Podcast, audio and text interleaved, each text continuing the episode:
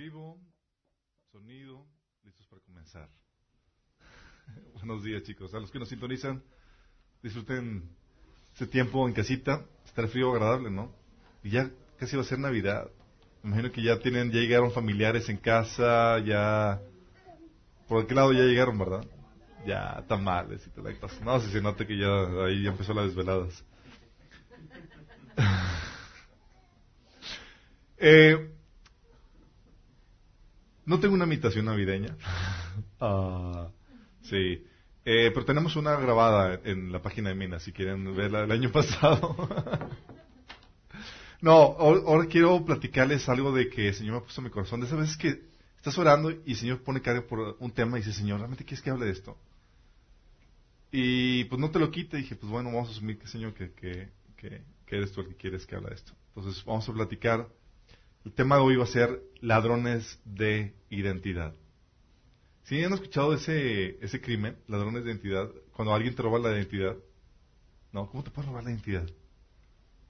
Yo escuché un caso de, bueno, son varios casos, hasta hay una película, ¿no? De, que te roban tu nombre, tu todo y pueden sacar crédito tu nombre, pueden eh, hacer compras, hacer todo eso. Y ya cuando quieres tú ir y resulta que tienes un deudón y un, un eh, expediente en tu contra increíble y tú ni siquiera sabías qué onda con eso. ¿Sabes tú que algo sucede así más o menos en, bueno, sí más o menos no, muy similar eh, dentro de, de, de la fe, dentro de la religión? Tenemos situaciones donde muchas personas se paran como representantes de Dios y la verdad es que son ladrones de identidad. Sí. Y tenemos ladrones de identidad que se presentan como cristianos y también tenemos ladrones de identidad que se presentan de cualquier otro tipo de, religión, musulmán, católico. Y tú examinas y dices, no, no, tú no eres católico. O no, es que tú no eres cristiano. No, tú no eres musulmán. Pero la problemática aquí es, estamos en un día donde se están redefiniendo los títulos, los nombres, las cosas, y dices, bueno, entonces, si ya no sabemos qué es matrimonio, ya no sabemos exactamente ahora ni siquiera qué es cristiano o qué es, qué religión, qué define, ¿sí? Me ha tocado situaciones eh, muy complejas, personas que se dicen ser cristianos y dices, no, tú no eres cristiano, ¿sí? Y se presentan como ladrones de identidad. Y eso tiene que ver con eh, quiero entrar con un tema eh, que se está poniendo en boga ahorita muy, mucho en las noticias, tiene que ver con el tema del asunto islámico. Se está poniendo en boga por los atentados. Vimos los atentados de París, sí. Toda la gente en Facebook poniendo las las eh, las banderitas de, Francia. Eh, incluso hasta salimos los mexicanos embarrados ahí en, el asunto, ya que quieren venir también, estamos en el listado de, países y quieren hacer un atentado terrorista. De hecho, hay memes, hay memes buenísimos de los, de los terroristas que quieren venir a México y al final se retractan. dices, ¿qué onda con eso? Recientemente tuvimos también eh, la matanza de San, Bernardino. Eh, una, una, pareja americana, estadounidense, asesinando a 14 personas. Eh, dices, ¿qué onda con eso? Tenemos la de Oregon, ¿se acuerdan? El, en la escuela, que llega el asesino y decía, levántense los cristianos. ¿Sí? O lo levantaban por uno, ¿qué religión eres? Cristiano, toma, órale. ¿Sí? Y los desaparecía, o sea, los mataba. Y hay situaciones, y hay muchas noticias al respecto. De hecho, eh, una que me impactaron fue al, al, inicio de este año, que hubo uno, 147 muertos, estudiantes cristianos, en Kenia por, por musulmanes. Entraron a una escuela, arrasaron con, con los estudiantes. De hecho, en los últimos 30 días, 30 días nada más, ha habido 124 ataques islámicos documentados. Sí. La mayoría no, no lo sabemos, no lo escuchamos, no estamos enterados de la, de la situación. Y es aquí donde entramos en la dinámica. Eh, ¿Son malos representantes del Islam los que están perpetrando esto? Ahorita está poniendo muy en boga de que el Islam es una religión de paz. Tenemos comentarios como, de Hillary Clinton que dice, musulmanes son gente pacífica y tolerante y no tienen nada en absoluto que ver con el terrorismo. O Barack Obama diciendo, la causa de Al Qaeda no es Islam. Cuando ellos mismos lo firman, pero dice que, es una mala representación. O eh, ISIS no es islámico. Declaración de Obama. Sí. Cuando se supone que la misma nomenclatura de ISIS es Estado Islámico, sí. Pero defienden el hecho de que están diciendo, ¿sabes qué? Son malos representantes. O sea, no es originalmente el Islam. Tenemos, por ejemplo, otra declaración de Barack Obama que dice, la gran mayoría de los musulmanes rechazan esta interpretación del Islam, la interpretación violenta. Es muy importante que para nosotros alinearnos con el 99.9% de los musulmanes que buscan lo mismo que nosotros buscamos. O sea, el 99.99 son pacíficos y, y buena onda no buscan hacer nada al respecto. Sí. Eh, incluso Papa Francisco ha hecho declaraciones al respecto que dice, el Islam es una religión de paz, una que es compatible con el respeto a los derechos humanos y la coexistencia pacífica. También otra declaración que hizo el Papa es eh, que el Corán es un libro de paz. Otra declaración, eh, que fue una, bueno, más que fue una encíclica, si no recuerdo, dice, al enfrentarnos con desconcertantes episodios de, violencia fundamentalista, nuestro respeto a los verdaderos seguidores del Islam debería guiarnos a evitar odiosas generalizaciones, pues el Islam auténtico y la correcta lectura del Corán se opone a toda forma de violencia.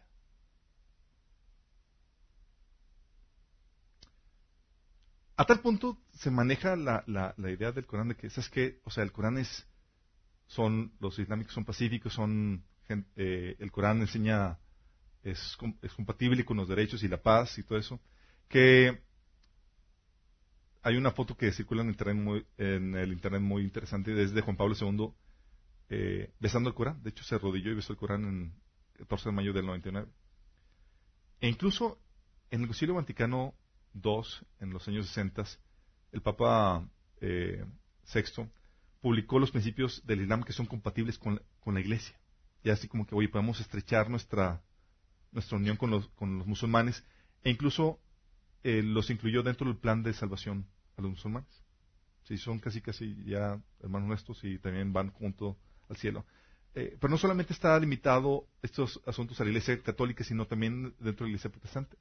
Pastores como Rick Warren, buscando estrechar lazos con, los musulmanes, visitando a, mezquitas y propiciando el diálogo y la, reconciliación.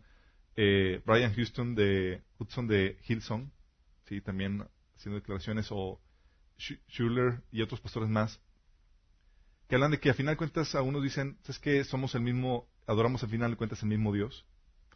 Eh, otros diciendo, por ejemplo, Schuller diciendo que si mis hijos llegan a ser musulmanes, eh, 100 años, mis descendientes 100 años después que yo, digo, no me, no me molestaría.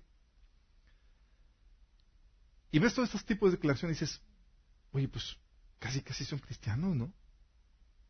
Sí. Digo, esos extremistas simplemente han robado la identidad del, del Islam y, y, pues no están representándolo como debe ser. Uh, quiero que vamos los números al respecto. Quiero que, que, entendamos, porque ahorita estamos en una situación donde pareciera que cualquiera puede definir lo que uno quiere. ¿Sí? ¿Con qué autoridad? No, porque yo digo. ¿Sí? Y porque lo grito. Números actuales. Actualmente, ¿qué onda con el Islam? Hay 1.6 billones de musulmanes en el mundo. 1.6 billones. ¿Sí? 1.6. Es la religión de más rápido crecimiento en el planeta. Es la, o sea, olvídate del cristianismo. Dices, vamos a conquistar el mundo para Cristo. no, mi chavo. Ellos son los que van a estar conquistando el mundo para Cristo. Sí. Es pura cuestión de estadística. La en la tasa actual de, eh, de, crecimiento, de desarrollo, los musulmanes van a sobrepasar al cristianismo en ese siglo. ¿Tiene unos cuantos años? más que unos 50 años ya, sobrepasaron los, los, cristianos. La tasa de crecimiento, del, eh, y es aquí donde quiero que, entendamos algo con respecto a la tasa de natalidad, porque la mayoría del factor de crecimiento de los musulmanes tiene que ver con la tasa de natalidad. la tasa de crecimiento necesaria para que una cultura se mantenga viva y no perezca, sí que pereció porque ya pues, no hubo hijos, ¿sí? para que una se mantenga es de 2.1. Sí, tienes que tener por lo menos 2.1 hijos, o sea, en promedio, en toda la, en toda la población. Si tienes 1.9, vas extinguiéndote como cultura. O sea, si los mexicanos tenemos esta población, ya a unos cuantos, eh, a un siglo estaríamos empezando ya a desaparecer. Si tienes 1.3, es irreversible. Ya vas a la extensión. ¿Sí? Ciertamente el, mandamiento de, Dios de que fructificar, tener eh, multiplicados, tiene, tiene su ciencia detrás de esto. Pero el mundo nos enseña, eh, entre menos vivimos mejor. Sí, pero desaparecemos, no te lo dicen. sí. Bueno, esta es la, tasa. Si esto se requiere mínimo 2.1, 1.3 es irreversible. Aquí ya eh, casos de este tipo no sé, eh, de 1.9 no, no, se han no han tenido un, no, se han recuperado de eso. Pues fíjate bien esto. ¿Sabes cuál es la tasa de crecimiento en Europa? En Francia es 1.8 de natalidad. Inglaterra 1.6. Grecia 1.3. Alemania 1.3. Italia 1.2. España 1.1. ¿China qué? China 1. sí, China 1. El promedio en toda Europa 1.38. Si estamos dimensionando, ¿qué te dice eso? Va a desaparecer.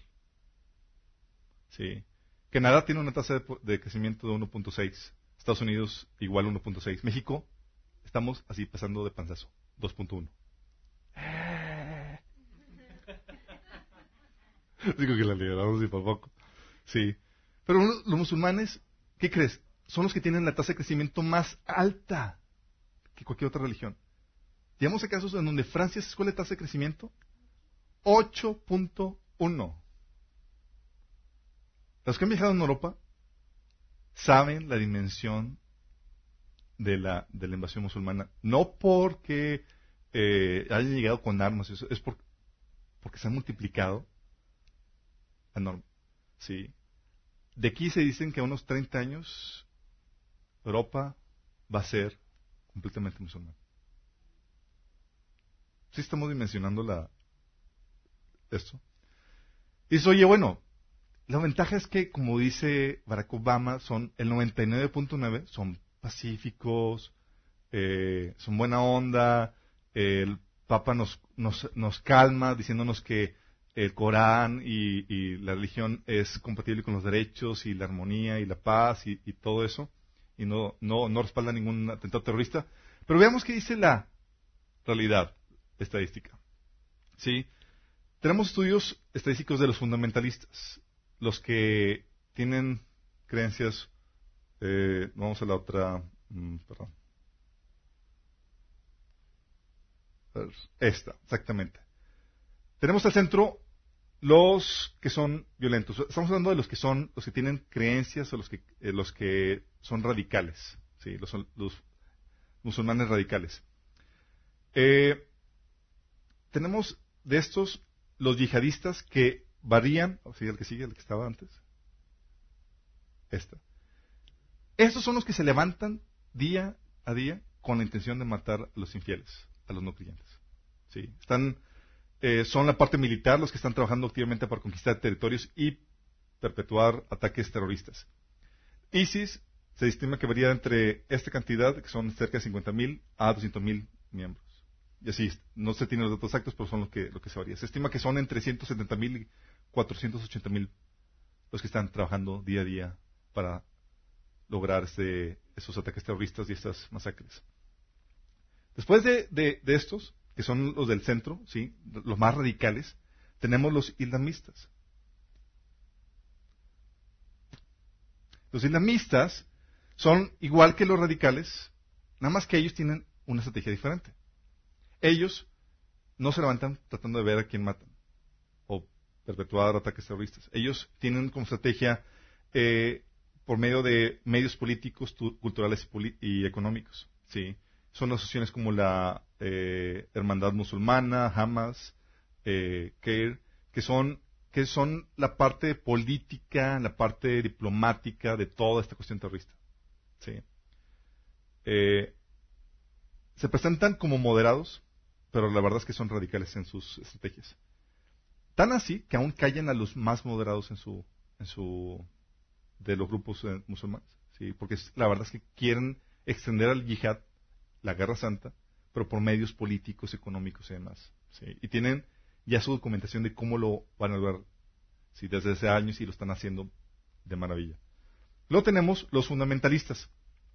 Estos fundamentalistas son, no son no son la parte militar, no son la parte política, pero son los musulmanes que tienen creencias y prácticas que podríamos decir muy problemáticas o peligrosas.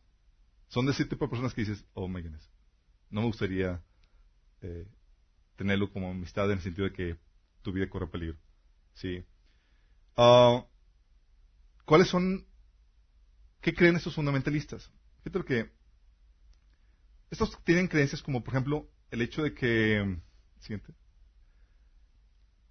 De estos fundamentalistas, por ejemplo, el del 78 al 86% de los musulmanes, de todos los musulmanes, en, Afganistán, Egipto y Jordania, creen que las personas que abandonan la fe deben de ser asesinadas. Oye, me hice cristiano. El 78%, del 79 al 86%, creen que debes de morir si te conviertes a otra religión. Sí. Es grave, ¿no? Eso es en, algunos países. Afganistán, Egipto y Jordania.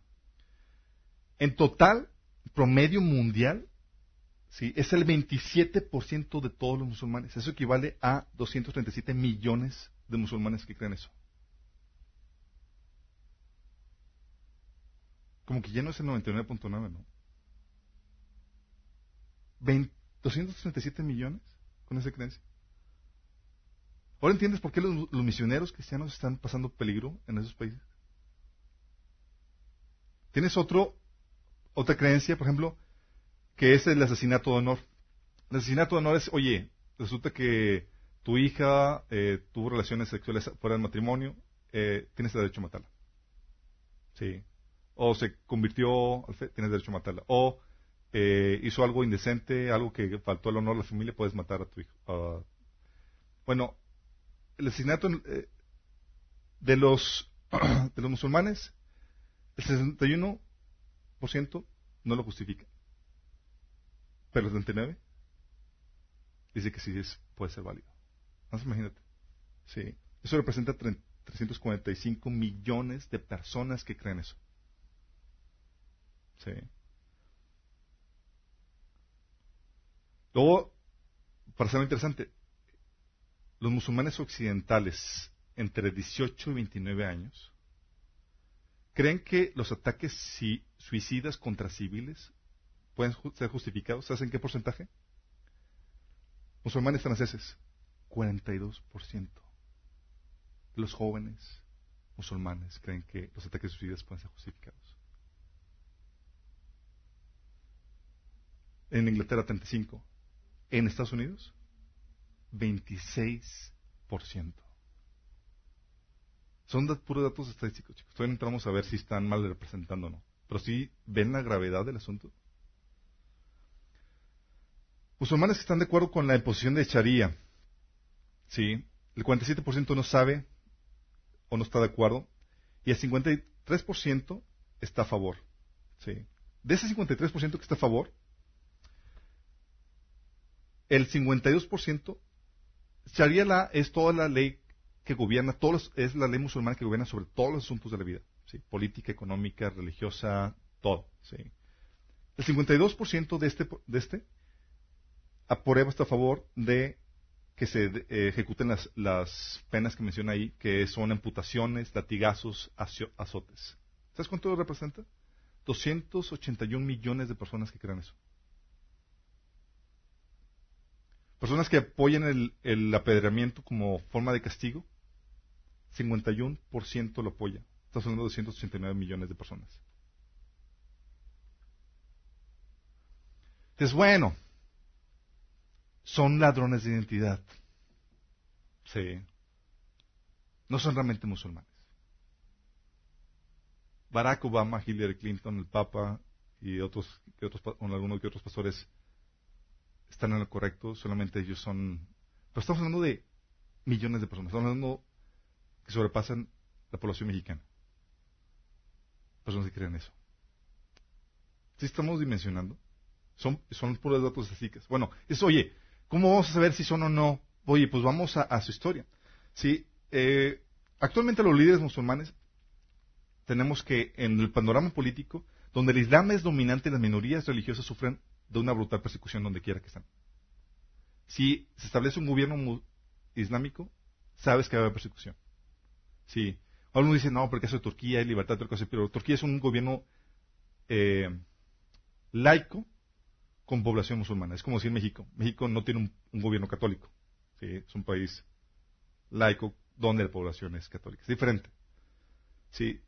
En donde son minoría, hay amenaza de violencia si sus demandas no son cumplidas. Tal así que en Inglaterra ya hay zonas en donde establecen su propia ley y comunidad. O sea, tú no puedes entrar como persona con una vestimenta inapropiada a su zona porque ya te, te pueden hacer algo.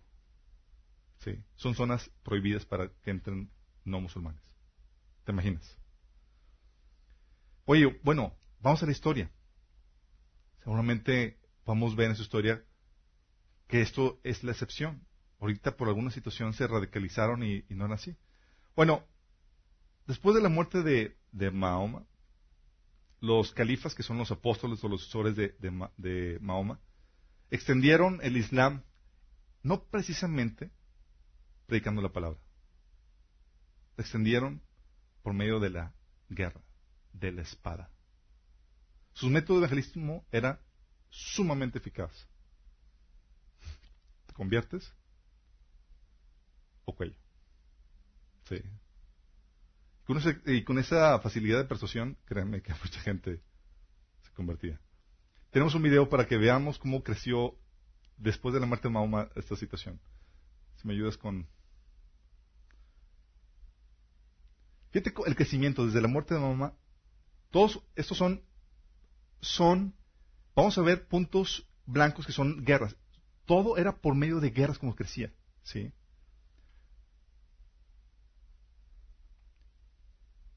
Tienes ahí, ahí aparece el minuto en el que podríamos ponerlo.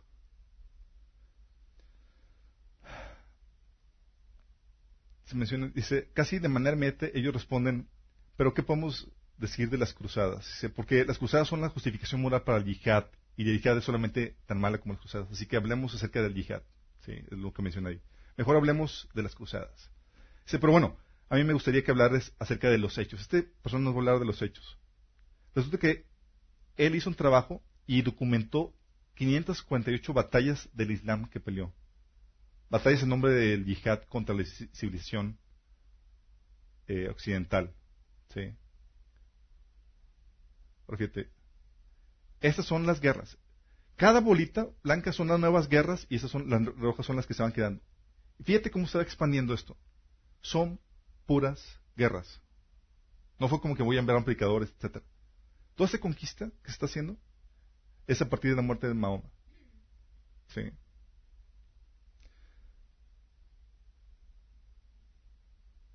Aquí podemos ver las islas pequeñas fueron golpeadas y todo eso. La flota naval de Islam atacó pueblos costeros, mató, robó, violó y luego tomó esclavos. Sí. Así que todo este mapa de batallas, mientras se desarrollan, se puede ver cómo el mundo eh, tomó esclavos. Cerca de un millón de esclavos fueron tomados fuera de Europa, hacia el mundo islámico, por estas batallas. Es algo cual muchos no piensan, pero es un momento importante. Solo en España se peleó, se pelearon más de 200 batallas solamente en España. Sin embargo, también se pueden, pueden ver cómo a través de la costa este de Turquía el Islam se abrió camino hacia Europa. Este lado. Sí. Lo que se dio es que en España, luego de esta continua batalla que duró 400 años, fueron los cristianos quienes rechazaron a los musulmanes. ¿Se acuerdan cuando se quedaron todos los musulmanes? Pero mientras estaba pasando esto, la costa de Constantinopla, bye, se fue. Y Europa del Este fue golpeada. Y todo esto, chicos, por medio de batallas. Entonces, al norte de África, todo islámico. Y el Medio Oriente, todo se convirtió. Todo esto es yihad. El implacable yihad, todo eso son batallas. Sí. Todo esto son de los discípulos de, de, de Mahoma. Sí. Más de 500. Solamente son las batallas de este lado. Sí.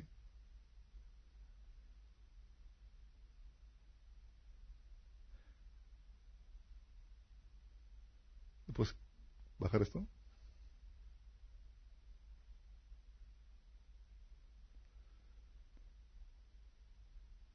Y luego lo compara esta persona con las cruzadas. Fíjate lo que dice acerca de las cruzadas.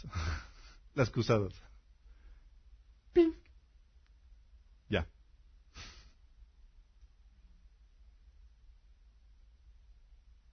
Sí. Las cruzadas solamente fueron de 1090 a 1260. Así que podemos hablar de unos hechos. Sí hubo cruzadas, pero noten que ese terminó hace siglos y el yihad se practica todavía hoy en día. Vamos a cortar el video. Sí. Los headlines de esto, chicos. ¿Sí se dan cuenta cómo estaba la dinámica? Historia. Todo eso fue con guerras. Toda esa expansión. Oye, vamos a evangelizar. sé que tu espada. voy de misiones, sí. Los sucesores de, Mahoma decapitaron, masacraron, violaron mujeres cautivas. Las iglesias y los templos fueron destruidas. Judíos, cristianos, hindús, budistas masacrados o esclavizados. Aniquilaron poblaciones cristianas y judías completas. ¿Sí? Es bueno. Es que algo se desviaron, algo les, entró ahí algo y... Pero seguramente Mahoma no fue así. Su fundador, Vamos al fundador. Mahoma fue un líder militar, porque eso no sabían. Puso sitio a pueblos, masacró hombres, violó mujeres, esclavizó niños, tomó propiedad de otros, documentado por la historia. Rechazó la rendición de pueblos tomados por él y descuartizó a los cautivos. Permitió a sus hombres que violaran a las traumatizadas mujeres capturadas en batalla. Tan solo la, la matanza judía de Banu, Cuariza, decapitó a todos los hombres, aproximadamente unos 900. Las mujeres fueron llevadas como esclavas sexuales y los niños esclavizados y obligados a convertirse al Islam. Mahoma incluso violó a una de las esclavas él mismo.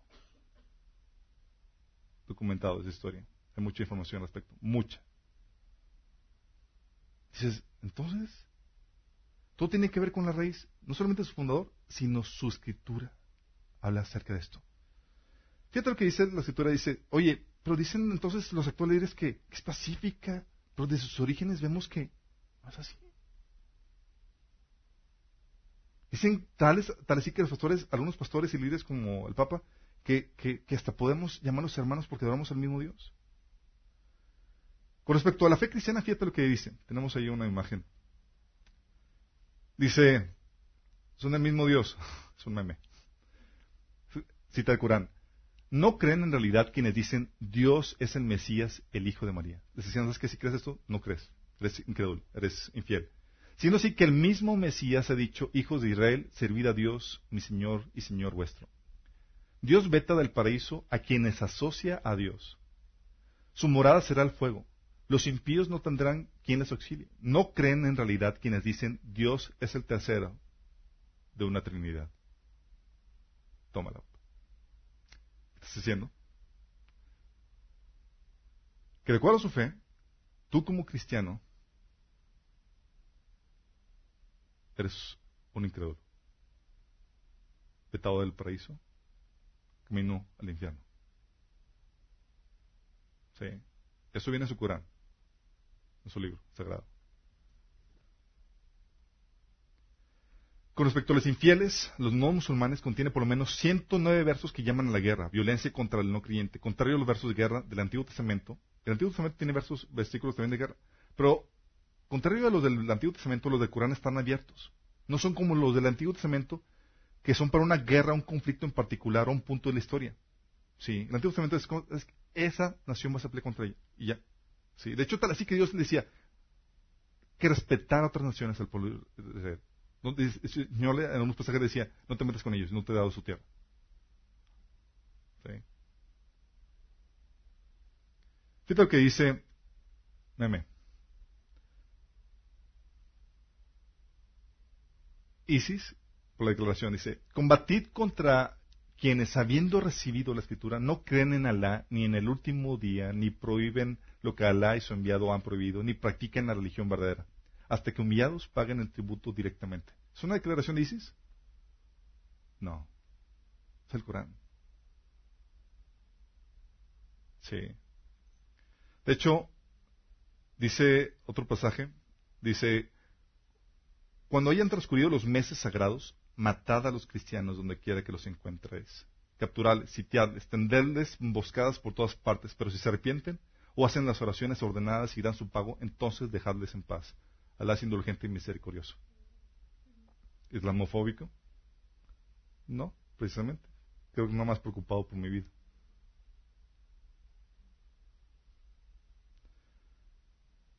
Hay un pasaje que recuerdo estaba, estaba con una persona que también eh, que conocí en Europa y ella muy abogando por, la paz y la reconciliación entre, religiones. Decía, me manda un pasaje y me dice, pero el, um, el, el, Corán dice esto, dice, no matéis a nadie que la haya prohibido sin justo motivo. ¿Ves? Prohíbe la matanza. Y por justo motivo, sí.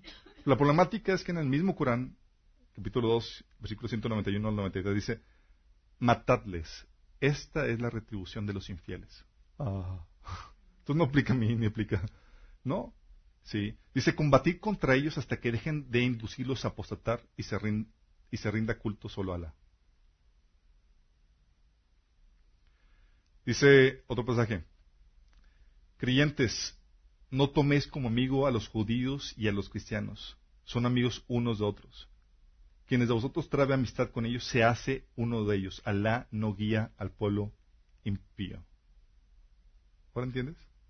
¿Por qué tanto conflicto? La problemática es que están siguiendo lo que su libro sagrado les está diciendo. Sí.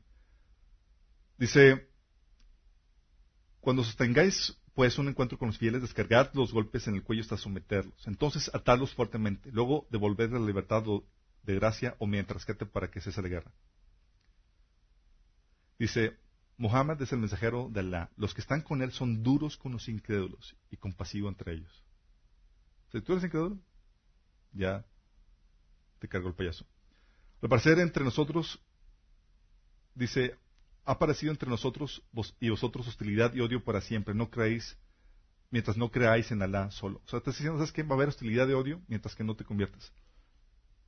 Con respecto a los métodos y castigos, eh, los musulmanes eh, en el yihad tienen como permitido engañar para extender su guerra santa, para conquistar.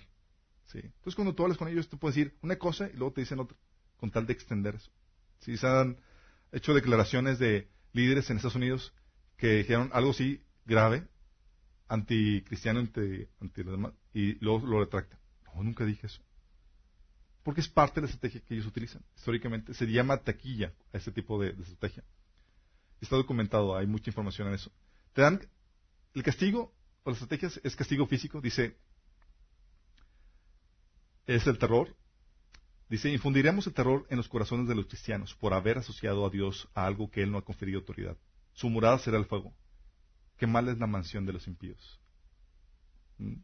La muerte. Es el pago para los que hagan la guerra a Alá y a su mensajero y se dedican a corromper la tierra por medio de sus falsas doctrinas, será la muerte o la crucifixión, o que se les corte la mano y el pie contrario a lo que, eh, o el pie contrario, o que se les expulse del país. Esto es para ellos una humillación en esta vida, pero en el en último tendrán un inmenso castigo. ¿Ahora entiendes por qué hay tanto eso? ¿Qué pasa? Simplemente están siguiendo lo que viene en el Corán. Dice, el Corán 8, 12 dice, infundiré el terror en los corazones de quienes no crean. Cortadles con vuestras espadas el cuello, cortarles todos los dedos. Los ataques suicidas también viene el Corán. Dice, a quienes cambien la vida de acá por la otra, combatan por Dios. A quienes combatan por Dios, sea muerto o salga victorioso, le daremos una magnífica recompensa.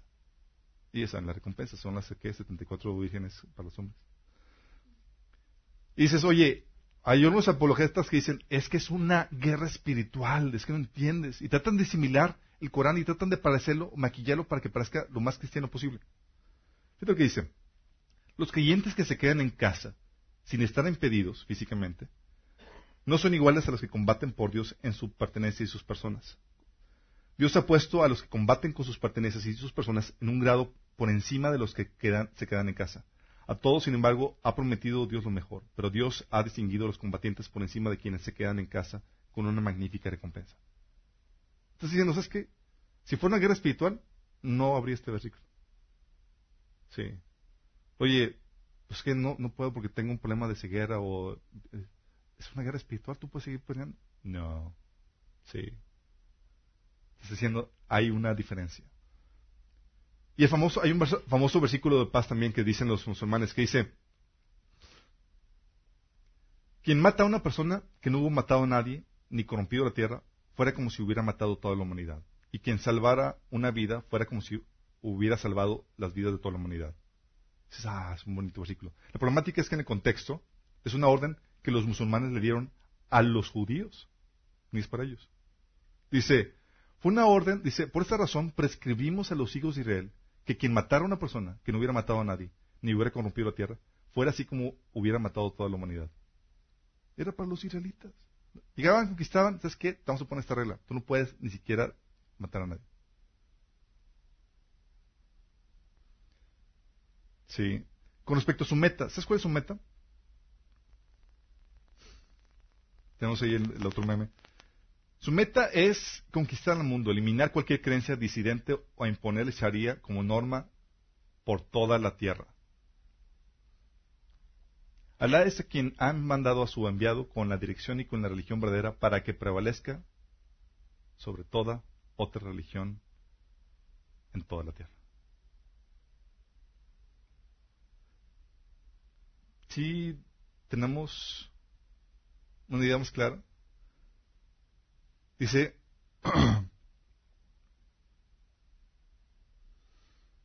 entonces, ¿qué podemos concluir con esto? ¿Quién está tomando el pelo? ¿El Islam es moderado? ¿Es pacífico? ¿Es una religión de paz? Entonces, ¿por qué nos están vendiendo esto? Estamos en una época en donde es fácilmente, podemos darle conectado le con el dedo a cualquier persona porque no sabe, no tiene conocimiento. Y los medios ahorita están vendiendo una idea errónea del, Islam. Así como también se ha vendido una errónea del cristianismo. El cristianismo tenemos una historia. Oye, la Santa Inquisición, ¿se acuerdan? Se presentaba como una institución cristiana. Y no sé si vieron aquí cuando vinieron aquí a poner el, museo de, de los instrumentos de tortura. Decías, ¿eso lo hacían en el nombre de Jesús?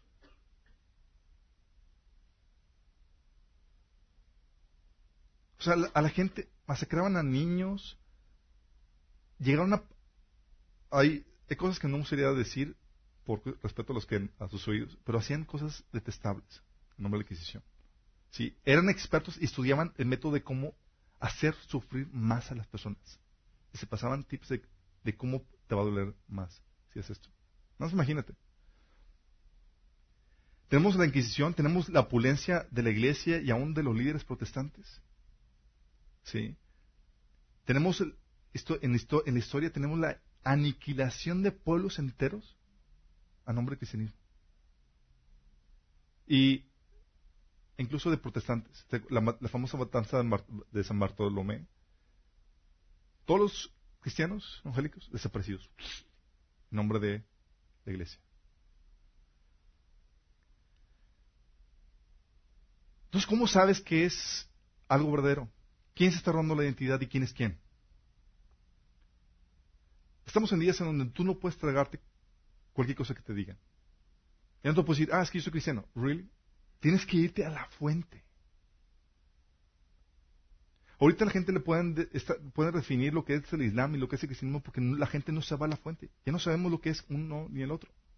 Ahorita vimos y concluimos que es el Islam porque fuimos a la fuente. Vamos a ver qué dice sus escrituras. Y uno entiendes, ah, entiendo por qué se comportan así. ¿Cómo era su líder? Ah, pues con razón. El cristianismo es igual. ¿Qué dice la fuente? Por eso cuando la Iglesia Católica estaba teniendo estos abusos, ¿sabes cómo lo acompañaba, cómo lo justificaba o cómo lo defendía eso? Prohibían la Biblia. ¿Por qué? Porque si tú ibas a la fuente, iba a ser problemático para ellos. Porque mientras que tú no sepas, yo puedo definir lo que yo quiero. Sí. Y las personas que empezaron a traducir la Biblia eran muertas. Gracias a Dios, Lutero entró en una, época donde ya se había creado la imprenta y se pudo expandir la, Biblia sin, obstáculos. Pero la lectura de la Biblia hizo que muchas personas empezaran a protestar en contra de la Iglesia Católica por los abusos que había. Oye, que indulgencias vendiendo a la persona en la vida eterna si das tu dinerito a la iglesia. ¿Qué es eso? Y la gente empezó a leer la Biblia. Y empezó a protestar por eso. Lo mismo pasa ahora. O sea, de hecho tan así que en muchas ocasiones eh, la iglesia, o ahorita la iglesia está, ya se porta mejor, por eso permite la, lectura de la iglesia, digo, de la, de la, de la Biblia.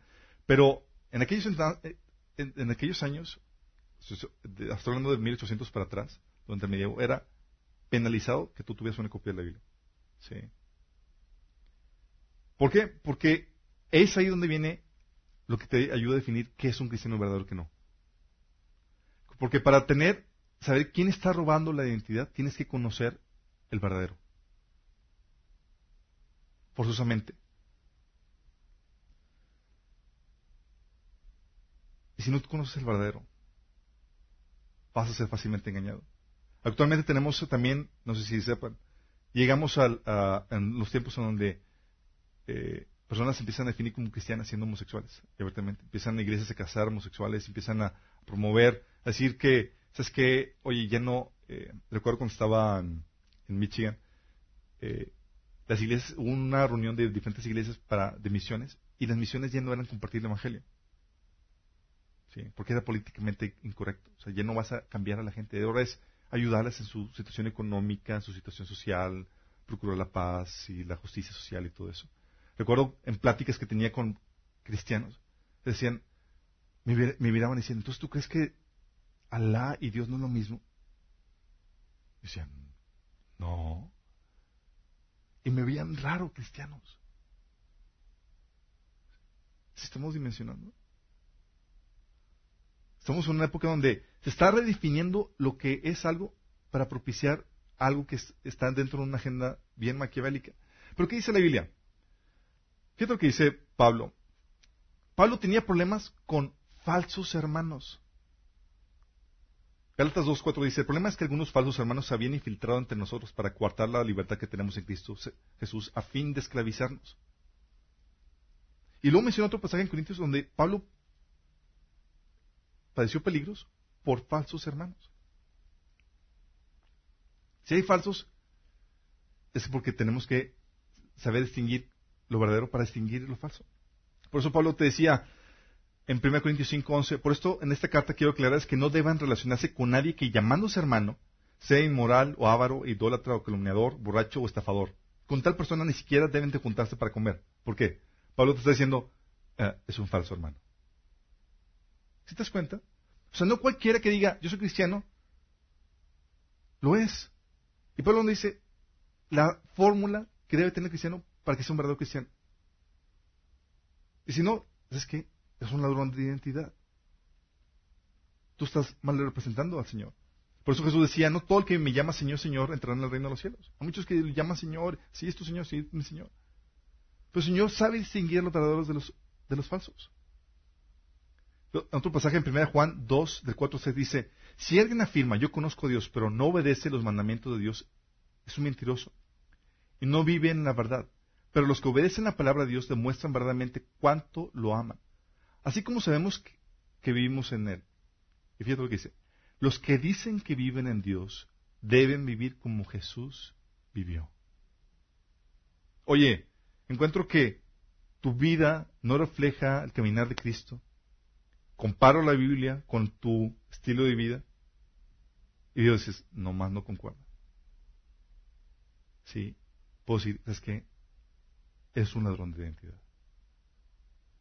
Te estás robando el nombre de Cristo y estás mal usándolo. De hecho, el verdadero eh, quebrantamiento de no usarás el nombre del Señor en vano es eso. Cuando tú como representante te dices seguidor de Cristo, cuando te dices cristiano, cuando te dices hijo de Dios, y estás viviendo un tipo de conducta que deshonra el nombre que llevas. Isaías al pueblo de Israel le reclamó a Dios, le reclamó al pueblo de Israel y dice, ustedes están reformando el nombre de Dios. No porque estaban lo que estaban haciendo, sino por lo que estaban viviendo. Porque ellos representaban a Dios. Los problemas de, de mala representación, chicos, ha llegado a situaciones donde personas se han apartado del cristianismo porque tuvieron un encuentro no con un verdadero creyente, no con un verdadero cristiano, no con un verdadero hijo de Dios, no con el verdadero cristianismo, sino con un ladrón de identidades. Hay personas, me he topado, estaba compartiendo el Evangelio a una, a una chica y le compartí, es que yo conozco de qué se trata el cristianismo. Y me empieza a platicar todas las cosas que vivió por mano de sacerdotes y de la iglesia y demás. Y yo me estaba presentando ahí también en nombre de Cristo, queriendo decirle, no. Y me dice, no, pero yo ya conozco. Y sé de lo que se trata. Es por un mugrero. ¿Cómo lo haces con esas situaciones? Hay personas que están heridas apartadas porque creen que tuvieron un encuentro con el cristianismo cuando fue un ladrón de identidad. Y esa persona se apartó y empezó a menospreciar la fe porque supo en realidad de lo que se trataba. Y así hay muchas personas. Hay personas que han sido abusadas sexualmente, personas que han sido lastimadas, que han sido estafadas por personas que llevan el nombre de Cristo y no son nada más que ladrones de identidad.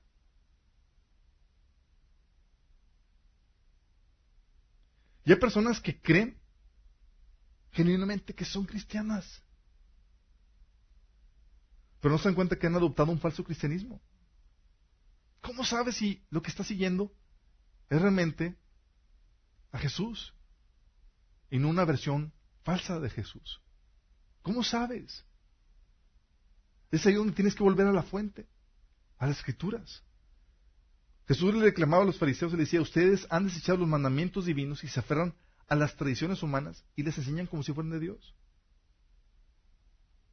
Luego menciona también Jesús en Juan 16, de 2 a 3, dice, viene la hora cuando cualquiera que os mate pensará que rinde un servicio a Dios.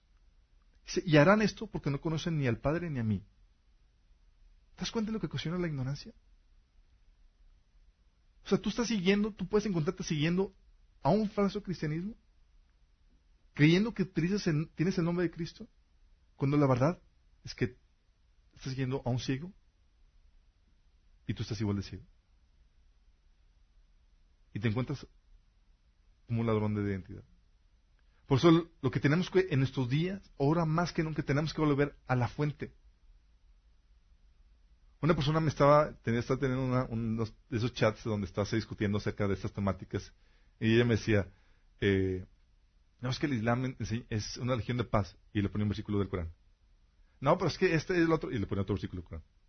Eh, y dice, tú puros versículos del Corán y yo pues me tengo que ir a la base, a la fuente. Tú nomás ni un solo pasaje de la fuente. Tú dices, es que el Corán es pacífico. Really, te puedo enseñar el estilo de vida del líder y su palabra. Y ahí te lo dejo. Y lo mismo con el cristianismo. Yo te puedo enseñar el estilo de vida del líder y su palabra. Y te lo dejo. Para discernir quién es quién. ¿Se me explico? Por eso Pablo decía, no se engañen chicos. Digo Juan, decía, el que cree en Él debe andar como Él anduvo. ¿Y cómo anduvo? En la Biblia viene. Solamente en la Biblia. ¿Cómo está tu, situación? ¿Estamos dejando que la sociedad nos pinte lo que es el cristianismo? que el mundo nos pinte lo que es, nos define lo que es el cristianismo. Si te das cuenta las intenciones maquiavélicas de los líderes, los medios de comunicación, te pintan el Islam como algo que no es. ¿Y qué crees? También te están pintando el cristianismo como algo que no es. Y dices, oye, pero hay muchos musulmanes que son pacíficos.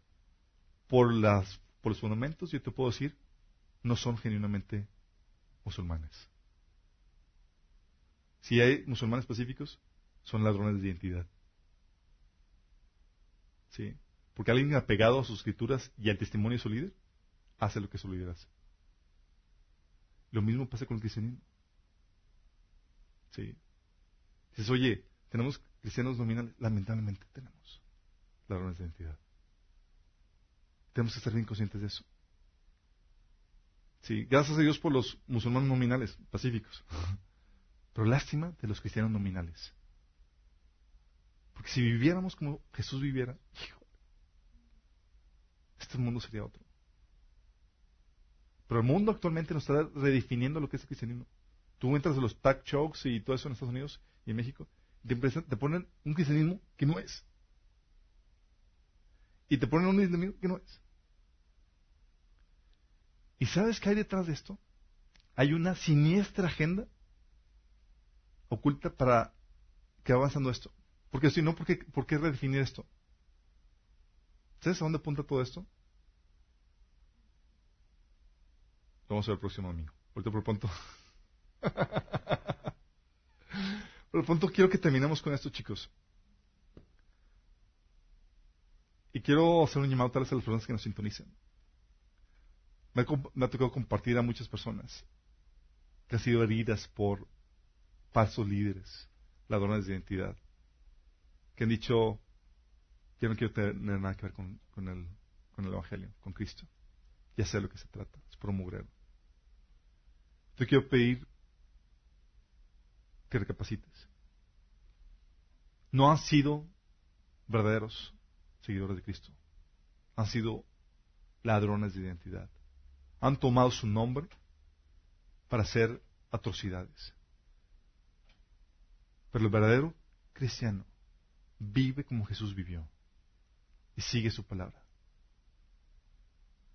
Si tú estás en esa situación donde fuiste herido, donde fuiste decepcionado por el cristianismo, por los líderes,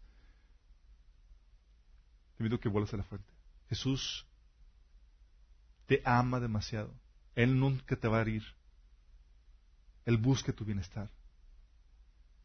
Quiere darte vida eterna. Quiere llenar tu corazón de amor. Y si quieres entregarle tu vida, lo puedes hacer ahorita. Y no es un encuentro con una religión. Es un encuentro con Él para restablecer una relación personal con, Dios. Y si quieres hacerlo, haz esta oración de entrega a Jesús, donde le dice, Señor Jesús, pido que me perdones mis pecados. El día de hoy me arrepiento. Estoy dispuesto a seguirte, Señor. Que seas mi Señor, mi Salvador. Creo que moriste por mí en la cruz y que resucitaste. Y al día de hoy acepto tu regalo de la vida eterna. Seguiste esta oración, si te entregaste a Cristo, te pedimos que, nos, que te contactes con nosotros. Nos gustaría ayudarte. Y con respecto al resto de la iglesia, me gustaría que oráramos para que por nosotros el nombre de nuestro Señor no sea blasfemado. Tenemos un peso de responsabilidad enorme, chicos porque somos sus representantes. En días donde cualquiera puede definir las cosas, el matrimonio, el islam, el cristianismo, somos nosotros los que tenemos la responsabilidad de mostrar lo que es genuino, lo que es verdadero, y ayudar a la gente a lo que es, lo que es realmente de acuerdo a la palabra. Que nuestro caminar sea como el de Cristo. Que cuando te ven a ti vean a Cristo, su amor, sus acciones, su integridad. Oramos. Señor, estamos aquí presentes, Señor, como tu cuerpo, como tu iglesia, Señor. Señor, sabemos que tú nos has dado tu nombre, Señor. El nombre que es sobre todo nombre, el nombre de Cristo. Y por ti, Señor, somos llamados cristianos. Señor, y te, hoy te pedimos perdón por porque no hemos sabido usar bien tu nombre, Señor. Nuestra vida, nuestro estilo de vida, Señor, las cosas que hemos hecho, muchas veces han denigrado, han blasfemado tu nombre, Señor. Te pedimos que nos perdones, Señor, y que nos ayudes a vivir de acuerdo a tu caminar, Señor. Queremos vivir como tú, Señor. Que nuestro amor refleje tu amor, Señor. Que nuestras acciones se reflejen en las cosas que tú harías, Señor. Que la gente pueda ver y pueda decir que hay un verdadero cristiano. Ayúdanos, Señor, a reflejar eso, Padre. Aún aunque la gente nos vitupere, nos diga cosas, Señor, queremos reflejar, Señor, quién realmente eres tú. Llévanos, Señor, de gloria en gloria en ese proceso, Padre. Nuestro hablar, nuestro caminar y todo lo que hagamos, Señor, en palabra o en hecho, sea en tu nombre, Señor. Ayúdanos en ese proceso en nombre Jesús.